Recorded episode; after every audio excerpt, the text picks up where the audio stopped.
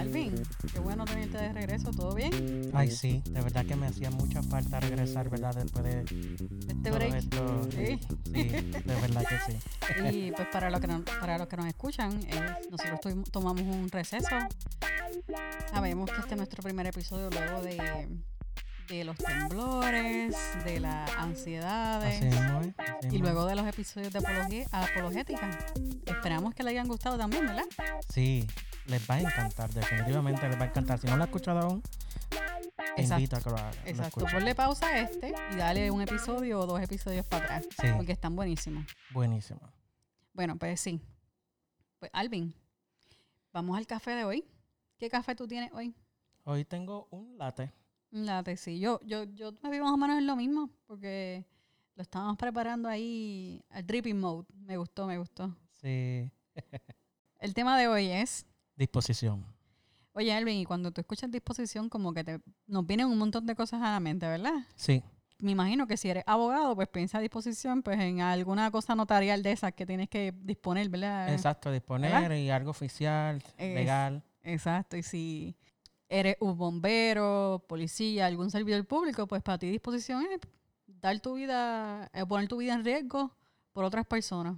Pero para nosotros, las personas normales, que estamos en un escritorio todo el tiempo, ¿qué será disposición? ¿Qué es para ti disposición? Pues mira, para mi disposición es estar disponible, estar a la voluntad de los demás. Todo va a depender, ¿verdad?, de- del, del contexto, vamos Exacto. a decirlo así, del contexto. Pero mayormente cuando yo uso la palabra disposición, la uso así, para, eh, eh, estoy a tu disposición, estoy disponible para ti. O lo que tengo, porque puede referirse a, la persona, puede referirse a cualquier tipo de objeto. Desde lo que tengo, pues también está disponible para ti. Para ti. Ah, me gusta, me gusta esa definición tuya. Pues yo lo veo, en, vamos más o menos por lo mismo. Porque para mí, estar dispuesto es como estar ready. Yo estoy ready. Estoy all set. Me puse a buscar en el diccionario y todo eso, Ajá. pues para confirmar que mi, mi definición de disposición esté bien, porque yo me invento las definiciones. ¿Cómo va a ser? Sí. Pongo una palabra difícil que, fíjate, me la invento. Eh, pero nada, el diccionario lo define como que tiene el ánimo y la intención de hacer una cosa que está preparado para ello. Y voy a repetirlo porque los diccionarios tienen una forma de definir tan rara. Pero dice así, que tiene el ánimo y la intención de hacer una cosa o está preparado para ello. Entonces, no sé si tú lo captaste ahí como yo lo había captado la primera vez, pero cuando yo veo esta, esta definición, lo más que me impacta es que está preparado para ello. Sí. Pues yo pensaría que para, en ese momento cuando yo digo estoy a tu disposición, que ya yo, siguiendo esa misma línea, ¿verdad? Y viendo desde ese punto de vista que me parece bien interesante, eh, que ya yo estoy preparado, en este caso listo, y que lo que tengo, ¿verdad? Está ah, disponible para esa persona. Eso es lo que entiendo yo. Pues sí, yo lo veo así, yo lo veo eh, exactamente como tú lo estás definiendo. Eh, eh, lo que me pasa por la mente a mí es, estoy dispuesta a ayudar a alguien, estoy dispuesta a hacer el trabajo por sacar algo adelante, estoy dispuesta a cocinar, pero es porque, porque en mi caso yo me siento que es como, como un deber que me da placer hacerlo. No sé cómo explicarlo, porque la gente piensa en deber y piensa en algo como que obligado, que tengo que hacerlo obligado y qué sé yo, pero yo lo veo como, yo no sé, es que como yo he compartido muchas veces, para mí, después que algo tenga un propósito, pues yo no tengo problema en hacerlo, no sé. Es que para tú poder dar, estar a, la disposición, esto viene acompañado de, en cierta manera, cómo tú te sientes. Entiendo yo, porque si tú no vas a poder disponer algo o poner algo a la disposición de alguien, si tú realmente no te sientes cómodo o no estás de acuerdo contigo mismo y decir, mira, esto es lo que realmente siento y por ende está a tu disposición. Me, me parece bien interesante esa, esa opinión, porque entonces eso parte de lo que hablamos ahorita, de tú no puedes dar lo que no tienes. Exacto. Pero ¿y qué pasa cuando tú sales de tu de lo que no tienes para ayudar a otras personas? Eso sigue siendo disposición.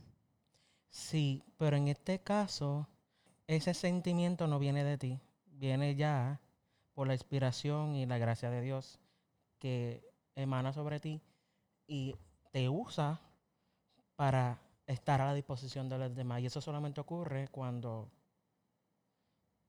aceptas.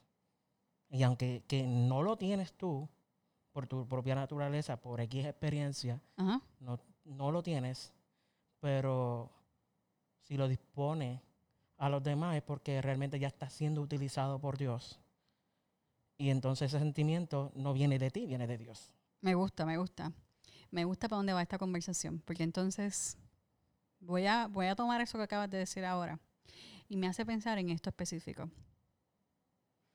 ¿Qué pasa cuando culturalmente, por ejemplo, Puerto Rico, lo, lo estamos viendo ahora a principios de enero, todo lo que nos está pasando, cómo el pueblo se desbordó en, en disponer todo lo que ellos tenían, que no es mucho, lo que nosotros tenemos no es mucho, nosotros no somos un país rico, de hecho estamos en, en quiebra. El país estaba dispuesto a desbordar la ayuda a las personas que estaban pasando por problemas. Y no necesariamente todos eran cristianos.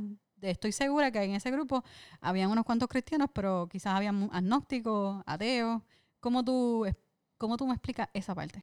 Pues yo pensaría que gran parte de esa iniciativa de, de todo el pueblo sentir y sufrir y ser o tener empatía sobre ¿verdad? los demás que están sufriendo es por esa lección aprendida que tuvimos en tiempos pasados como el huracán María. Okay, Yo creo que esa experiencia nos unió como pueblo. ¿Cierto? Y además de eso, se vio que se rompieron muchas barreras, no solamente, ¿verdad? Hablando de, del contexto político, contexto de recursos humanos, economía, sino también espiritual. Se vieron cuando no importa en, en qué denominación, hubo también unión entre iglesias. Correcto. Y bueno, re- recuerda que la, la iglesia que viene a buscar Dios es una sola. No importa Exacto, qué denominación exacto. sea. Sí, sí, pero, tú sabes a lo que me Pero, refiero. pero tú sabes, la gente siempre está dividiendo que si yo soy aquello, no. Todo el mundo es cristiano. Exacto. Pe- Pero, me gusta lo que estás diciendo. ¿Tú sabes por qué? Porque sí hace sentido que el pueblo se haya unido más por todos los acontecimientos, porque desde el, 2010, desde el 2017, o sea, estamos viendo cosas que están pasando en Puerto Rico que son para pelos, están pasando cosas en Puerto Rico que, que están causando un mover y un mover cultural bien bueno, este, un mover cultural de, de, de yo diría de no me voy a dejar da- me voy a dejar da- quedar down, ¿me entiendes? Eh, y eso es algo bueno que está pasando porque nos está uniendo. Son más las, las cosas, muchas más las cosas que nos unen que las que nos dividen como pueblo. Pero Puerto Rico siempre ha sido así. Sí. Los puertorriqueños siempre son así. Cuando pasó lo de Haití, eh, cuando pasa cualquier desastre en los Estados Unidos o en cualquier otro país cercano, en Venezuela, en Chile, siempre los puertorriqueños estamos dispuestos a dar de lo poquito que tenemos y a mandar embarcaciones o mandar... Tienes razón. Entonces eso me hace pensar, ¿qué pasa con esta cultura puertorriqueña? Que eso es algo que, se- que nos da así solito. ¿Qué, qué es? Que está, eso del, de pedir la bendición es algo cultural también. ¿Será que está arrai- arraigado eso en, nuestro, en nuestros corazones como puer- puertorriqueños? Entiendo que sí, porque eh, yo no, de verdad, no sé si es mi ignorancia, pero yo no, no sé de otros lugares que he visitado que, que pidan la bendición. eh, y, y ese, ese, ¿verdad? Esa costumbre y esa solidaridad.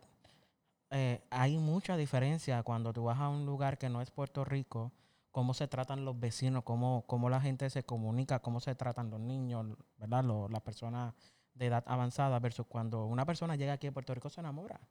Es- Se enamora de su gente. Pero eh, eh, y se enamora de la gente por, por el hecho de que somos, somos diferentes, somos, Sí, somos gente dispuesta. exactamente. Somos gente que estamos dispuestos a dar inclusive hasta más de lo que nosotros tenemos, sa- sa- sacar de lo que nosotros tenemos para darle a la, a la gente.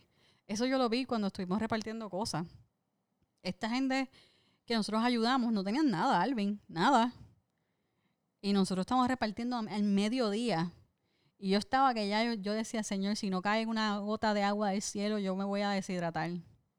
Pero también fue mi culpa porque me ofrecieron agua y le dije que no. Pero esos otros 20 pesos, esa es mi Ujú. cabezona. Pero este señor salió de una de las casas que estaba afectada con seis botellas de agua fría. Le acabamos de dar a él una caja de agua porque nos dijo que no tenía agua. O sea, que no tenía más agua las- más que las que están en la nevera. Y él nos dio las que estaban en la nevera. Eso tú no lo ves en mi- más ningún otro lugar. Es cierto. Y esa agua yo me la tomé y me supo a gloria. Y lo bendije ese señor. Uf, no, me acuerdo el nombre de él. No, pero sé que apellido Pérez. pero te digo que eso tú no lo ves en ningún otro lugar. Pues entonces, ¿qué es? Que la disposición del corazón del puertorriqueño, yendo a la, a la definición que tú le diste, que cuando tú no tienes algo, tú no puedes dar lo que tú no tienes. Pero ¿Qué pasa cuando Dios vive en tu corazón? Cuando tú estés presente y tienes temor a Dios, que fue lo que explicaste ahorita. Exacto. Pues entonces yo pienso yo que arraigado en nuestra cultura hay un temor a Dios. ¿No te, ¿No te parece eso? Sí, es cierto. Una de las cosas con las que yo amarro estar dispuesto y, o la disposición es con ser una persona visionaria. Interesante. Te digo por qué. ¿Por qué? si tú estás dispuesto a hacer algo sin ver el resultado de lo que tú estás lo que estás dispuesto a hacer, para mí tú estás siendo una persona visionaria. Estás pensando en más allá. Estás diciendo, voy a meter mano, aunque no sé qué es lo que vaya a pasar después. Ahora yo voy a meter mano. Por ejemplo, vamos a tomar el ejemplo de estas personas que se fueron a ayudar a, en Peñuela, Guánica, todos estos pueblos, ¿verdad? Estaba temblando. Y estas personas dijeron, estoy dispuesta, me zumbo. Ellos no sabían qué puede pasar, ellos no sabían si podía venir un, un temblor fuerte y podía terminar sus vidas ahí o, o podrían tener un accidente, ¿sabes? Sí, es cierto. Eh, vamos a un, un ejemplo un poquito más calmadito. Tú estás dispuesto a que si tú no entiendes algo en el trabajo, tú pones toda tu disponibilidad a, a meterle horas extra para que ese, ese trabajo se, tú lo puedas entender o eso que necesitas aprender lo hagas para que no afecte tu trabajo. Tú no sabes si tú vas a aprenderlo o no, pero estás dispuesto a hacerlo, ¿no? Eh, Cierto. ¿Me sigue? Sí, sí. Pues por eso yo pienso que, que la persona que está dispuesta son personas visionarias, son personas que, que piensan en el futuro. Interesante, no lo había visto de esa manera. Pero eso también me hace pensar en que nosotros mismos, cuando tenemos fe, fe es en creer algo que, ¿verdad? No ves. ¿Qué es lo que nos hace tomar esa iniciativa y de seguir el compromiso, la, la disposición? Ponemos, nosotros nos ponemos a la voluntad de Dios Correcto. y Él nos guía para poder, Exacto. ¿verdad? Seguir. Y la cosa es que la disponibilidad nace en tu corazón. No sale de tu mente. Pues si saliera, Exacto. saliera de tu mente, no la harías. Porque estarías pensando en que no sé lo que va a pasar, así que mejor no lo hago. Porque quizás la ansiedad nos pueda hacer pensar en algo que nos va a causar miedo y por lo tanto no lo vamos a hacer. Ujú. Pero si, sale, si estás dispuesto, sale de tu corazón y como tú mencionaste, es un acto de fe. Exactamente. Me encanta. Esta, esta conversación está buenísima, Elvin. Esto está de show.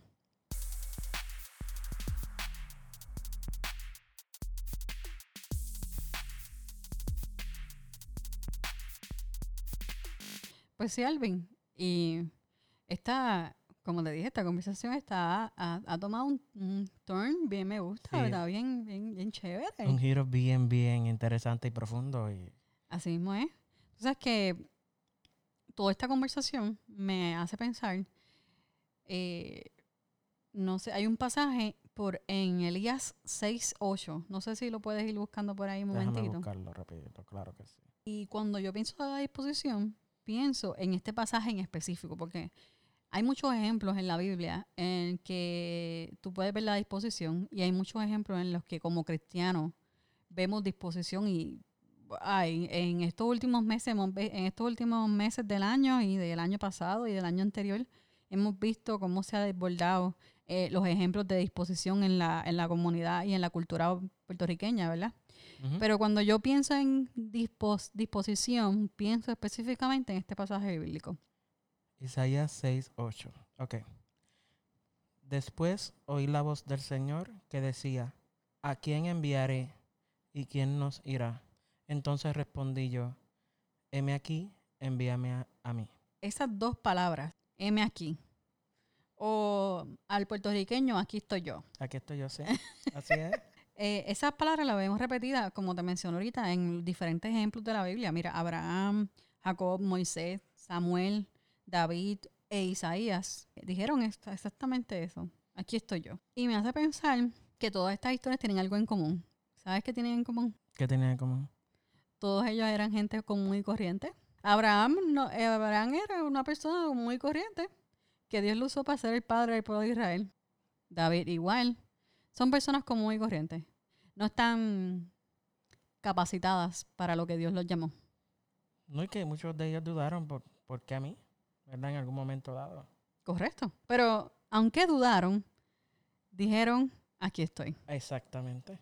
Y entonces me hace pensar en que Dios no llama a gente capacitada, Él llama a los de aquí estoy. Amén. A los que ponen su disposición y son susceptibles al llamado de quién irá por nosotros. ¿Verdad? Wow, eso es muy cierto. Hace unos años atrás yo escuché a un predicador que se refirió a Hebreos 11 eh, como el Salón de la Fama. El Salón de la Fama de la Fe. Eso se lo voy a dejar de asignación a todo el mundo para que lo lea. Pero entonces, cuando lo, si ya lo han leído, ahora lo van a releer y van a pensar que es el Salón de la Fama de la Fe. Pero toda esta gente que se menciona aquí fueron gente como tú y como yo, Alvin, y como los que nos están escuchando. Gente común y corriente. Pero eran de la gente de aquí estoy. Envíame a mí. ¿Lo ves? ¿Y qué hicieron esta gente? Esta gente con su disposición, con su disponibilidad, con sus oídos sensibles a la voz de Dios, hicieron una declaración de fe. Esta declaración de fe fue la que los hizo estar en lo que aquel predicador le llama el Salón de la Fama de la Fe. Y mira si fueron tan importantes que quedaron plasmados todo lo que esas personas Dios hizo a través de ellos, que inclusive en el 2020 estamos hablando sobre esas personas comunes que Dios utilizó para hacer cosas asombrosas e impresionantes solamente porque estaban dispuestos a. Entonces, yo vengo a pensar, Alvin, si Dios hizo eso con gente común, ¿qué evita que hoy en día no, no estemos viendo cambios en la historia? Que no estemos viendo cambios en matrimonios, cambios en la familia, corazones rotos siendo sanados, personas enfermas siendo restauradas, eh, o al revés. Pero, ¿qué lo está evitando? La disposición de las personas. Que hacen falta más gente normal diciendo, aquí estoy. Muy cierto. Eh, eh, es verdad, porque si tú no, si tú no pones tu confianza en Él, si tú no aceptas de que Dios es quien puede guiar tus pasos, pues mira, vas a seguir siendo, estando en el mismo círculo. Gracias que tomaste eso porque quería aclarar algo. Y es, volvemos a lo mismo, Dios no llama a gente capacitada, Él los capacita mediante vamos caminando, ¿verdad? Mientras damos esa declaración de fe de decir, aquí estoy. ¿Qué pasa? A mí me gusta algo de las matemáticas de Dios y es que son, no siguen ninguna ley humana. y me encanta por eso. Porque tiene un efecto multiplicador que aunque multipliques por algo que no tengas, va a haber algo. O sea, multiplicar por cero con Dios no te va a devolver cero. Entonces, si tú, si tú dices aquí estoy y estás pasando por, no sé, una depresión, estás pasando por un problema familiar, eh, estás pasando por cualquier otra situación, ¿verdad? Y tú dices, aquí estoy, tú estás declarando sobre tu cerito que Dios va a multiplicar eso y lo va a hacer algo. ¿Me, me entiendes? Sí, sí. No sé si me, me siguieron aquí los que me están escuchando, pero voy a repetirlo porque esto es bien poderoso. Dios no llama a la gente capacitada. Dios no, no te está esperando a que tú te recuperes de lo que estás pasando.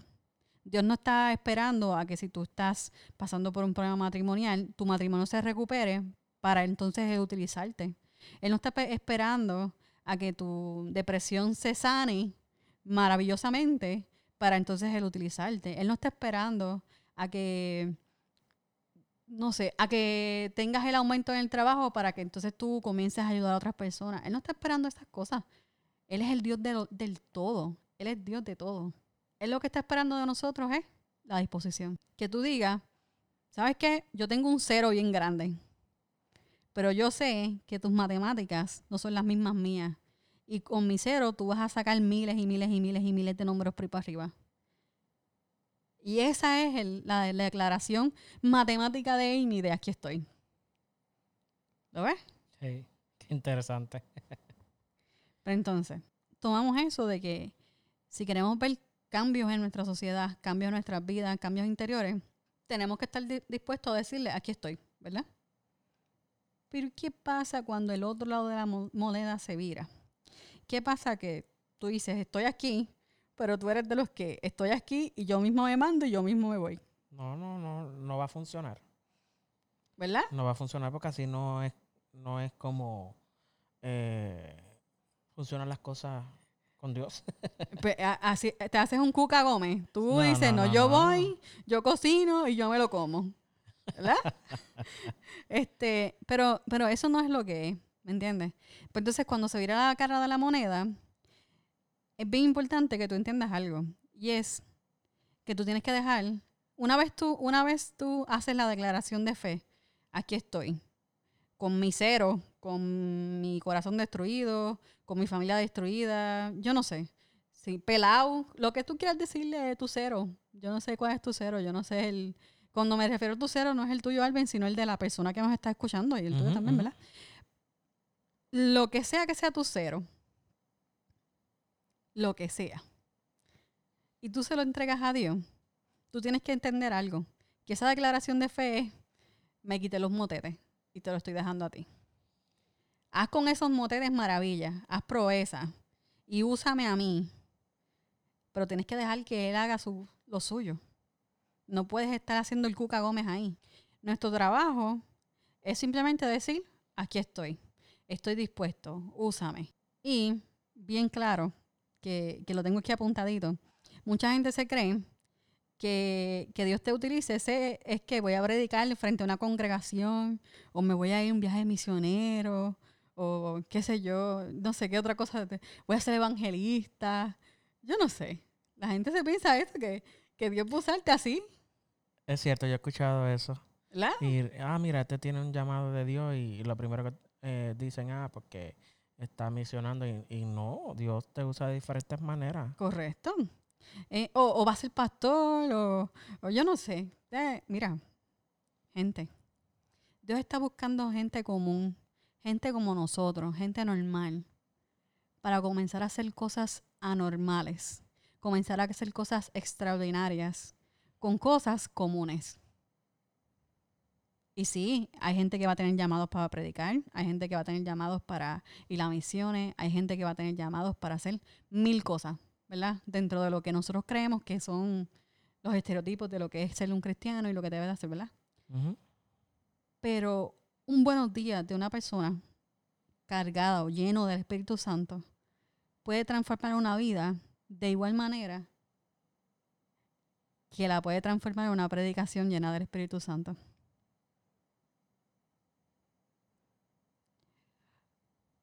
Un post de Facebook, de Instagram, de Twitter o un video de TikTok lleno de la presencia de Dios. Y no estoy hablando que tienes que estar cantando.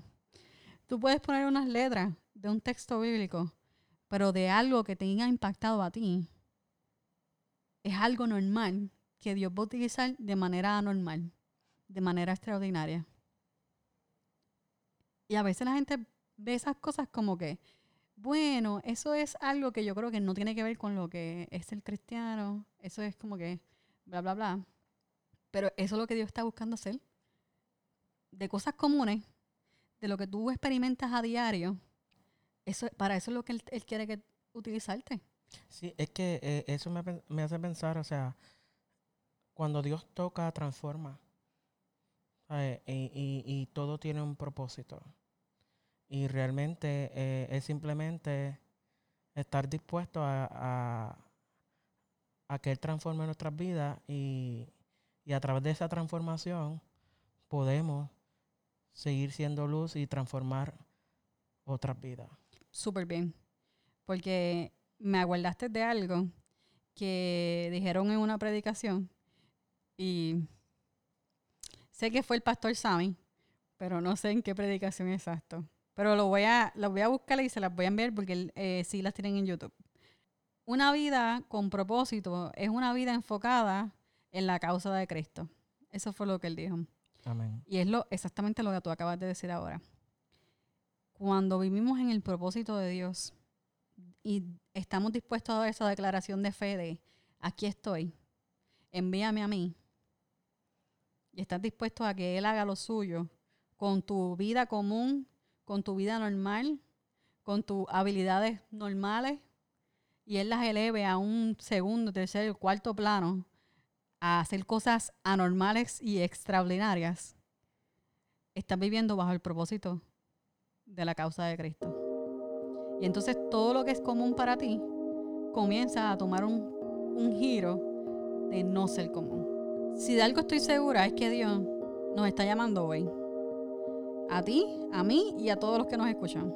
Yo lo escuché cuando me senté a escribir este mini devocional. Y mi respuesta fue, de nuevo, aquí estoy Dios. Envíame a mí. ¿Cuál es la tuya? Este devocional nos deja una pregunta abierta. Y quizás muchos de nosotros no contamos con esta disposición. No, quizás no estamos dispuestos a dejar unas cosas y dar un nuevo comienzo. Y por eso te invito a que repitas conmigo esta oración. Oh buen Jesús, gracias por permanecer a nuestro lado en todo momento. Sobre todo en aquellos en que me siento derrotado.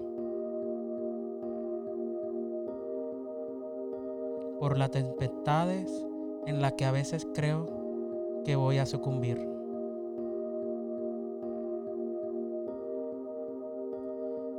Te entrego todo lo que estoy viviendo.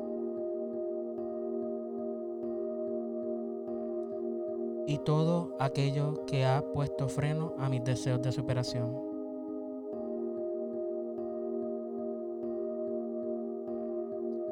Bendice mi trabajo, mis esfuerzos por intentar dar lo mejor de mí. Te alabo y te bendigo todas las cosas que me das y por todo el amor que me regalas. Señor mío, sé que cuento con tu bendición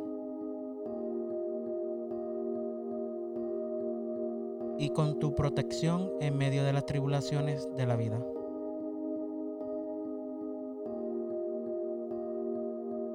Yo sé cuáles son mis debilidades y mis limitaciones. Todos esos errores que me llevan a faltarte. Y a faltarles a mis hermanos. Pero aún así me amas y me buscas. Sin que yo crea merecerlo. A veces siento que pones a prueba mi fe. Mil tormentas hacen tambalear mis pisadas, haciéndome perder el horizonte de tu amor. Pero sé que al final me darás una prueba de tu gran amor y tu gran compasión. Si aprendo a ser paciente ante tu aparente,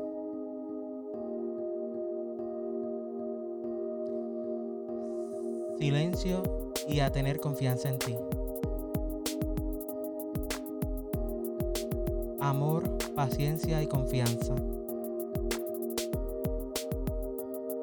Lo que a mí me falta espero de ti. Amor a ti y al prójimo. Paciencia ante las pruebas que nos faltan. Confianza en tu infinita misericordia.